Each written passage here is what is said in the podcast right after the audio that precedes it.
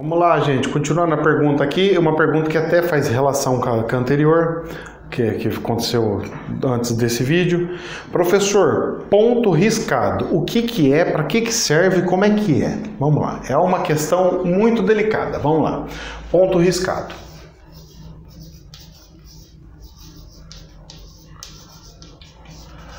Para quem não é de centro, de um bando ou candomblé, alguma coisa que use isso daí, às vezes pode não entender. Mas eu vou explicar o que é um ponto de riscado de fato para que as pessoas possam entender melhor. Por quê?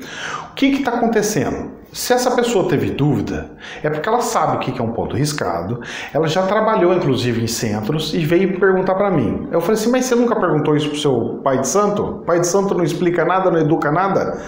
Então a gente tem um monte de líder religioso que é uma desgraça que não faz o serviço que tinha que fazer, certo? O que, que acontece? Eu chegava, um exemplo, ó, chegava lá no centro, eu chegava no centro, tudo quanto que era centro que eu ia, aí eles falavam assim, ó, oh, você vai começar a trabalhar, tal, não sei o que, vai fazer o seu desenvolvimento. Eu falei, tá bom. Então vamos lá. Ó, quando você acabar de chegar, você tem que chegar ali naquele lugar lá e bater palma. Dá três palmas ali, dá três palmas não sei aonde e dá três palmas não sei aonde. Eu falei, tá bom, vamos lá, né? No outro dia eu chegava e falava assim, ô pai de santo, eu, tinha um claro que eu chamava pelo nome, né? Mas falava assim, ô fulano, me, me, responde uma coisa aí, por que, que eu tenho que ficar batendo palma? Eu não entendo esse negócio aí. Eu bato palma para quê? Aí ele pega e me explica: não, isso daí é para saudar, é saudação. Eu falei: ah, tudo bem, então é como se fosse um sinal de respeito. Isso, sinal de respeito. Aí eu chegava e fazia uma outra pergunta em seguida. Mas, o, pai de santo, me responde uma coisa: se é uma saudação, respeito, eu não poderia fazer assim, igual namastê? Namastê, chegar lá no centro e falar namastê, e namastê, e tudo mais. Aí eles falam assim: não, não pode não. Eu, mas isso é, é para saudar, oh, meu Deus, saldo o seu Deus. Aí o que que acontecia? O pai disse: Não, não, tem que saudar com as três palmas. Aí a gente vai perguntando, vai perguntando, chega no ponto que o pai de santo fala assim: Eu não quero mais você aqui, não, pelo amor de Deus. Você faz muita pergunta, você tinha que só fazer as coisas e não faz pergunta. Por quê? Porque o próprio pai de santo não tem embasamento, ele não sabe para que, que serve, gente. Vocês não têm noção da quantidade de gente que abre centro que não vê espírito, que não faz, não sabe fazer nada no centro me dá até desespero, entendeu? Porque muitas vezes é, membros, é, guias, é, é, pessoas que estão lá em desenvolvimento, pessoas que trabalham no centro, sabem muito mais que o próprio Pai de Santo. que acontece tudo isso daí? Aí esse pai de santo, em vez de ter a humildade de pegar e falar assim: meu filho, você está mais desenvolvido, você que agora vai ser o pai de santo e eu vou ser o líder da, da casa, tá? Líder da casa fixa, mas você que vai tomar conta aí e fazer as coisas que tem que fazer. Você que vai falar como que, quando que tem que descarregar, quando que. Porque a função de um pai de santo não é cuidar do terreiro certo? Ele acaba cuidando do terreiro porque ele é o dono do lugar, ele que abriu o lugar. Mas o pai de santo, ele é um pai de um santo e não um pai de um terreiro. Senão ele ia chamar pai de terreiro. Ele não é pai de terreiro, ele não cuida do terreiro. Essa é uma diferença muito grande que as pessoas precisam entender. Ele é um pai de santo. Por que, que é um pai de um santo? Ah, então ele é pai de tudo quanto que a santaiada que tem? Não. É, é, um, é um nome que se dá por quê? Porque se entende que os filhos que estão, os médiums que estão trabalhando, eles estão em um nível, em um nível mais santo para poder receber o espírito. Porque um, um, um médium que não está mais santificado, ele não poderia receber esse espírito, tá? Já estou respondendo uma outra questão que também é danada para o povo confundir tudo e não entender. Aí o que acontece? Eu tô lá, pá, não sei o que, ah, então tem que bater. É, então por que, que eu tenho que bater? Aí depois lá na frente eu acho que ele acaba estudando, porque a gente vai perguntando muita coisa. É bom, porque para ele é bom, porque ele está aprendendo também e depois lá na frente confere com que os próprios espíritos vêm e me pergunta, porque gente, vocês não têm noção de como que eu fui chato com o espírito. Se o espírito encarnava, eu ficava só perguntando coisas para ele.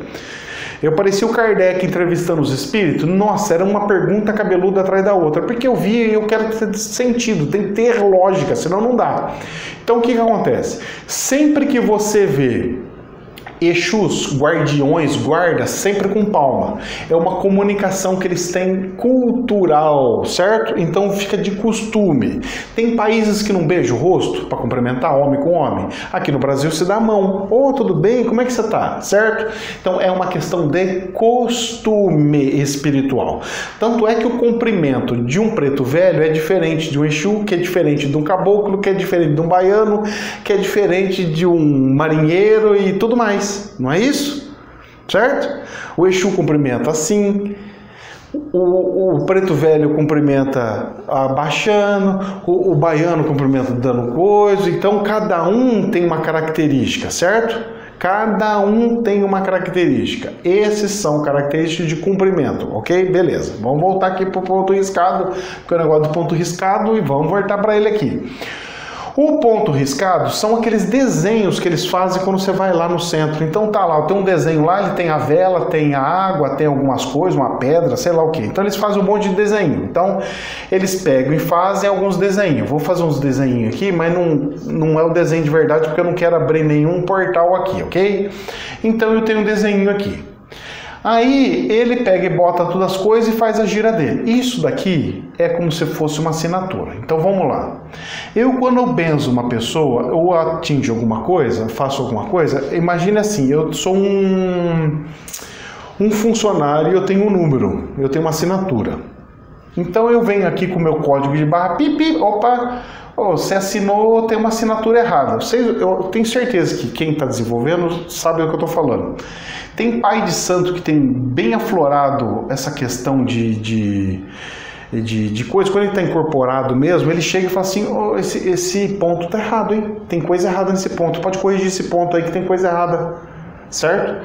Porque ele vê que estava mentindo na assinatura, que não estava fazendo uma assinatura de, de, de, acordo. Ou seja, assinatura é como se eu fosse pegar o CPF da pessoa. Ô meu filho, seu CPF não é esse não.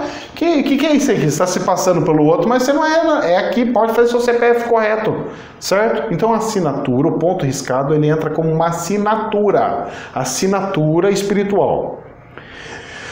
Quando se faz uma magia e você usa alguns riscos, alguns símbolos, você também está fazendo uma assinatura dentro de uma magia. Toda magia tem uma assinatura?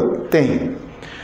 Professor, as magias quânticas que o senhor dá, tem assinatura? Tem, mas sem riscar. Eu não risco nada. A sua assinatura sai do seu sentimento. Cada ser humano tem uma assinatura. Não é à toa que nós temos, cada um, mesmo sendo gêmeo, tem um sinal de polegar. Cada ser humano tem a sua assinatura. Tudo que você pede em oração, seja numa igreja evangélica, numa católica, ou qualquer lugar, vai com uma assinatura, certo?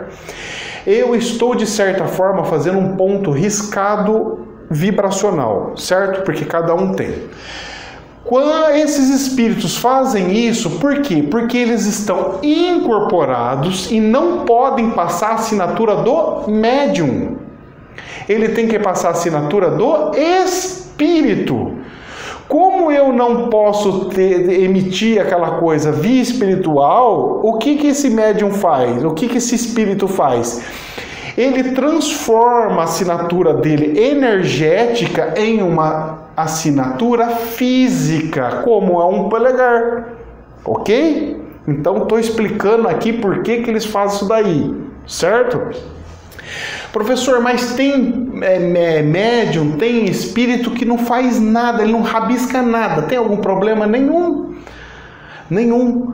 Por quê? Porque a casa às vezes fez uma assinatura para casa, então ela deixa na tronqueira uma assinatura, ela deixa em algum outro ponto assinatura e ele pega e fala assim: Eu sou um auxiliar dessa assinatura. É mais ou menos assim: Eu sou um auxiliar contábil. Quem que assina a contabilidade? Sou o contador. Mas quem que fez todo o processo? Quem que trabalhou? Quem que fez o lançamento contábil? Quem que pôs o sistema? O assistente. O analista, ele vai assinar o documento? Não. Quem que assinou? Foi lá, foi a empresa, foi o diretor da, da, da, empresa, foi a empresa. É mais ou menos isso que acontece também, tá? Então não quer dizer que se ele não riscar, ele não está fazendo certo. Não. Ele só está passando para o crivo do chefão lá na frente. Então é, é, muito importante a gente pegar e saber como é que funciona cada coisa e separar cada coisa como é que é. Então o ponto riscado ele pode ser também um portal que eu expliquei na outra que normalmente o portal ele faz um risco em volta, tá? Mas não é regra, ok? E dentro da assinatura então é como se fosse uma assinatura. Ponto riscado. A assinatura espiritual mais nada. Ah, mas Ricardo pode ser outra coisa. Aí vai de você. Ele pode usar como ritual, aí não é um ponto riscado. Certo? E por que, que chama ponto riscado? Quando as músicas de Umbanda você não fala, toca o ponto de Exu, toca o ponto de Caboclo, toca o ponto dos boiadeiros, toca o ponto. Por que toca o ponto? Porque o ponto significa característica ok? Ponto riscado, característica riscada, riscada, física, ok? Então fica aí, que Deus os abençoe. Espero ter explicado um pouquinho mais para vocês. Eu sei que muitos pais de santo têm dificuldade, espero que também eles possam ver esses vídeos para poder passar para os filhos de, de santo, né, os membros que estão fazendo desenvolvimento, porque, ó, gente, eu vou falar para você, hein? Eu ia em centro para chuchu, não achava as respostas. É difícil achar resposta e é importante a gente saber dessas coisas. Sabe por quê? Porque facilita o trabalho do espírito na hora que ele vem incorporar para fazer os trabalhos que eles têm que fazer. Deus os abençoe, que os anjos do eterno digam amém. Namastê.